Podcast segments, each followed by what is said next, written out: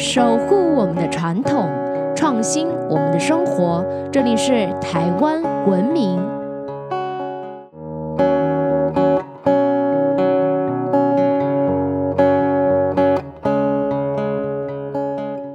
各位听众朋友们，大家好，欢迎收听台湾文明，我是热爱台湾民俗文化的新著名甜甜。关圣帝君可以说是台湾人。甚至是所有华人最爱拜的神之一了。拜关公呢，除了可以求平安之外呀，他呀更是生意人和业务的武财神，学生和考生的文昌神，同时呢还是黑白两道的守护神。另外，你知道吗？关公啊，他更身负着守卫佛法、扫荡妖魔的重责大任。可以说，关公真的是红遍三教九流呢。到底关公的财神身份是怎么来的呢？你有没有想过，关公的脸为什么是红色的呢？还有啊，把关公当财神来拜，要注意哪些 mega 才不会失礼呢？你知道吗？我还听说，关公曾经因为显灵点出了一个大金矿，让许多人因此发了大财。本期的台湾文明就带大家来认识关公。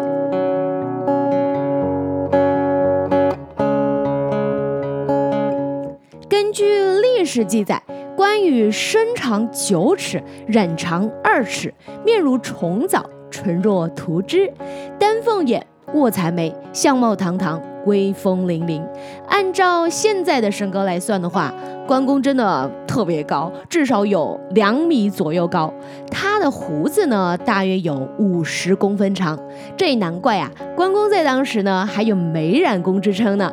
他的面色如枣红色一样，嘴唇啊，就像是涂了胭脂一样，还有一对非常威严的丹凤眼、卧蚕眉，可以说相貌堂堂，威风凛凛。听到这里，有没有给你一种非常霸气的感觉？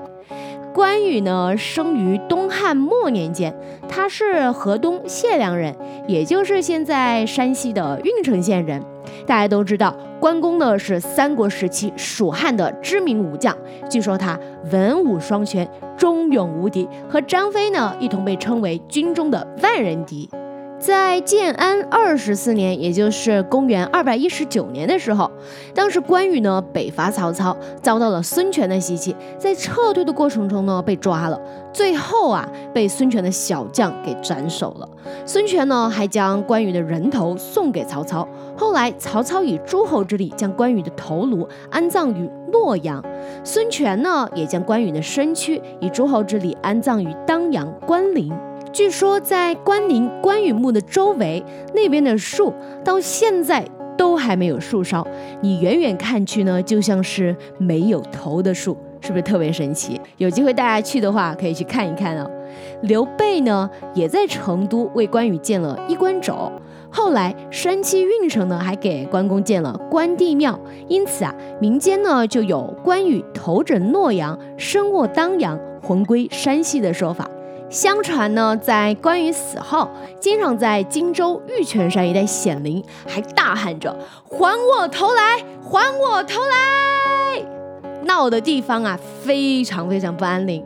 就这样呢，过了三百多年。到了隋朝的时候，根据记载呢，就有一天啊，有东小世家之称的智者大师呢，想要在荆州玉泉山这里呢建造一个道场，没想到啊，遇到了关羽的鬼魂。关羽呢，受智者大师的点化之后，非常佩服智者大师的修行，因此啊，花了七天的时间为大师开山辟地，建造道场。最后呢，就成为了佛教的伽蓝护法神，与韦陀共同镇守寺院，守护佛法。除了整地盖庙之外呢，关公会成为寺院的护法神，自然啊是有他武力强大的一面哦。在《三国演义》里呢，描述过关公过五关斩六将。千里走单骑的英雄事迹，虽然呢只是小说的描述，但是啊，在历史中呢，关羽确实是一个人人都害怕的万人敌。他的武功呢，应该是不容置疑的。不过，关公的武圣地位啊，其实呢是在清朝的时候康熙帝给的。在关公之前呢，武圣啊其实是岳飞哦。岳飞是南宋时期有名的抗金民族英雄，也正因为如此啊，岳飞打过满人的祖先女真，所以啊，满清入关之后，自然是不会击败他的。那大家知道最早的武圣是谁吗？你能猜到吗？有一句呢，我从小就听到的歇后语：“愿者上钩。”猜一猜上一句是什么？我就知道你能猜的对，姜太公钓鱼，愿者上钩，这个故事非常有名的。然后大家如果有兴趣的话，可以去看一看，真的姜太公的故事也是非常非常精彩的。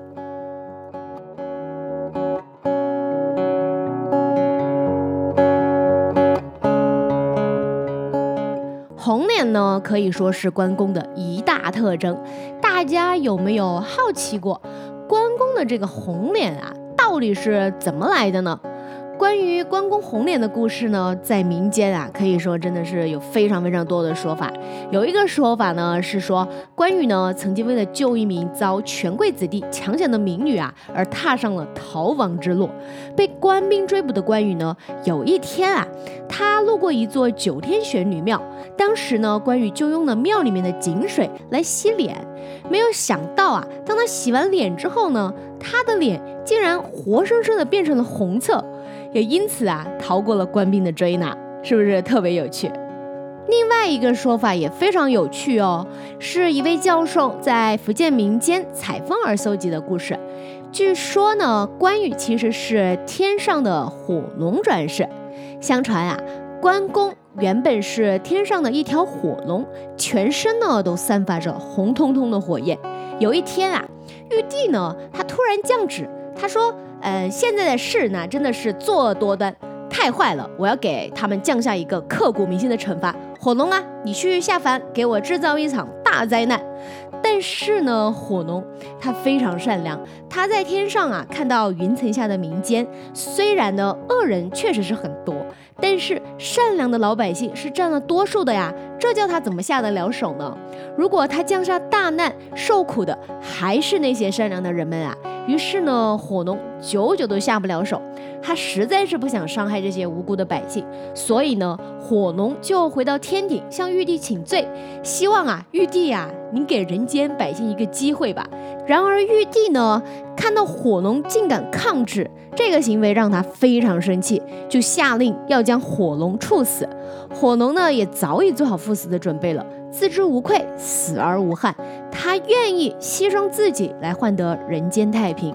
但是呢，火龙深知玉帝呀不可能就此罢休的，于是他就在他死前呢，已经先向一名人间的老和尚托梦，交代老和尚在自己呢被斩首的当天。正午时分，用钵接下天上降下来的红雪，然后用咒语将其密封起来，静待百日之后，火龙呢就能带着法力在人间重生，为世人消灾解厄。这位身负重责的老和尚从梦中惊醒之后，虽然呢感到非常的奇怪。但是呢，刚刚梦境的真实感与火龙的交代又是如此的清晰，于是啊，老和尚呢就按照火龙的指示，带着钵等待着午时的到来。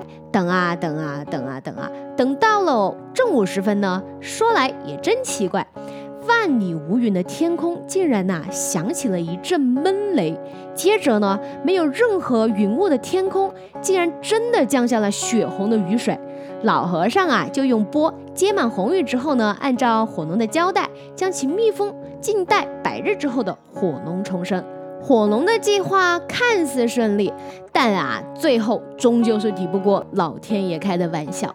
老和尚身边的小沙弥呢，他耐不住好奇心，居然在第八十八天的时候，趁着老和尚不在，偷偷的揭开了那个密封龙血的钵。突然啊，一阵长长的叹息声自玻璃发出。由于火龙尚未修行完毕，却被提早的揭开，所以啊，火龙虽然已经修炼成人形，却没有带着任何的法力，外观呢依然满是红彤彤的血色。这个红彤彤的婴儿呢长大之后就成了关公。听完这个故事大家是不是觉得超有趣的？我觉得算是完美的诠释了关公的脸为什么是红色的？这下你知道了吧？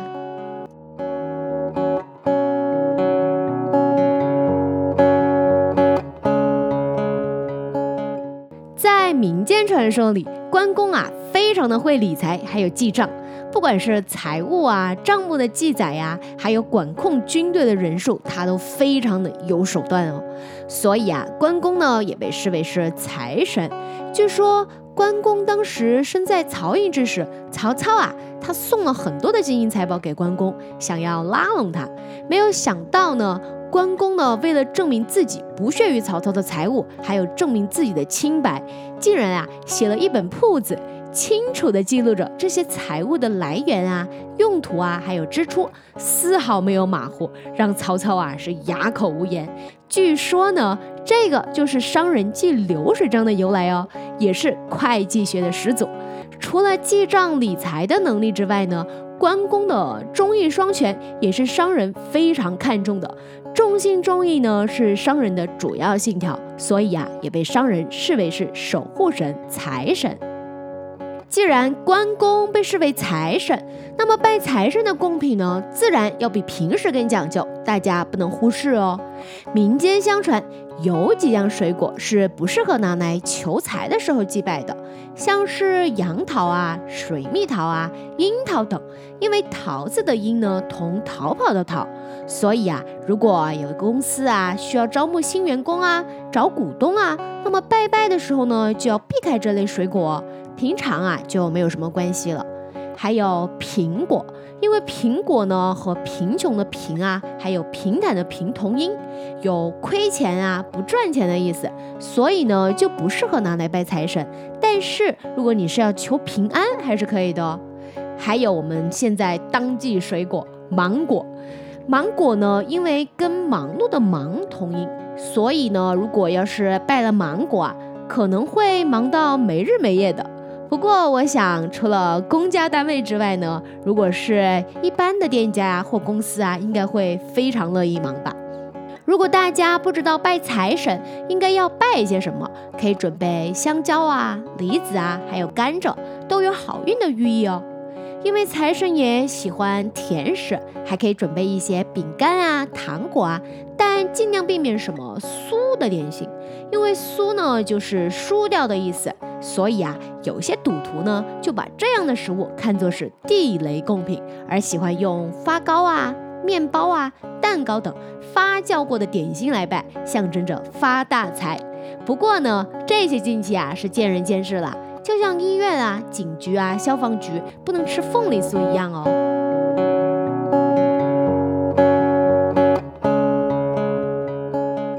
说到把关公当财神。不知道大家有没有听过关公点金矿的传说呢？台湾俗谚说：“三月迎妈祖，六月庆关公。”每年农历的六月二十四日呢，桃园大溪的普济堂关圣帝君都有相当盛大的绕境活动。这个活动啊，可是让大溪人从六月初一就开始忙碌，是大溪人的第二个过年，非常非常热闹。大溪普济堂建于日治时代，从大正三年呢，也就是西元一九一四年的时候开始，在每年的农历六月二十四日，关帝圣诞这一天，会举办非常热闹的绕境活动，至今啊已超过百年历史喽。据说普济堂草创时期，当地呢因为河道堵塞，而使啊大溪居民赖以为生的张老爷就此没落。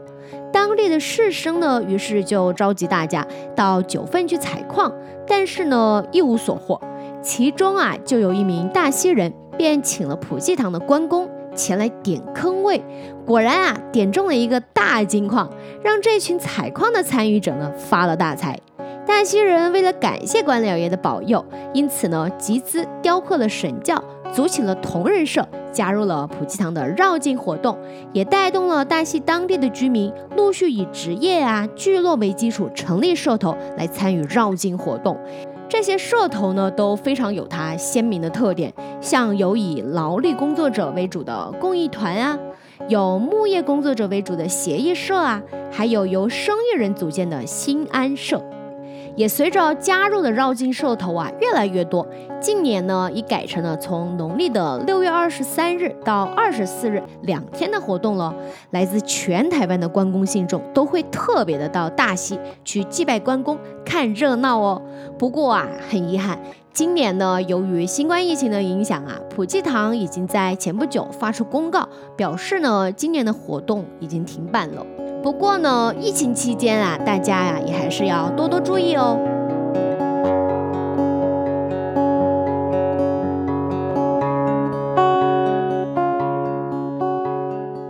今天有关于关公五财神的内容，就先跟大家分享到这里了。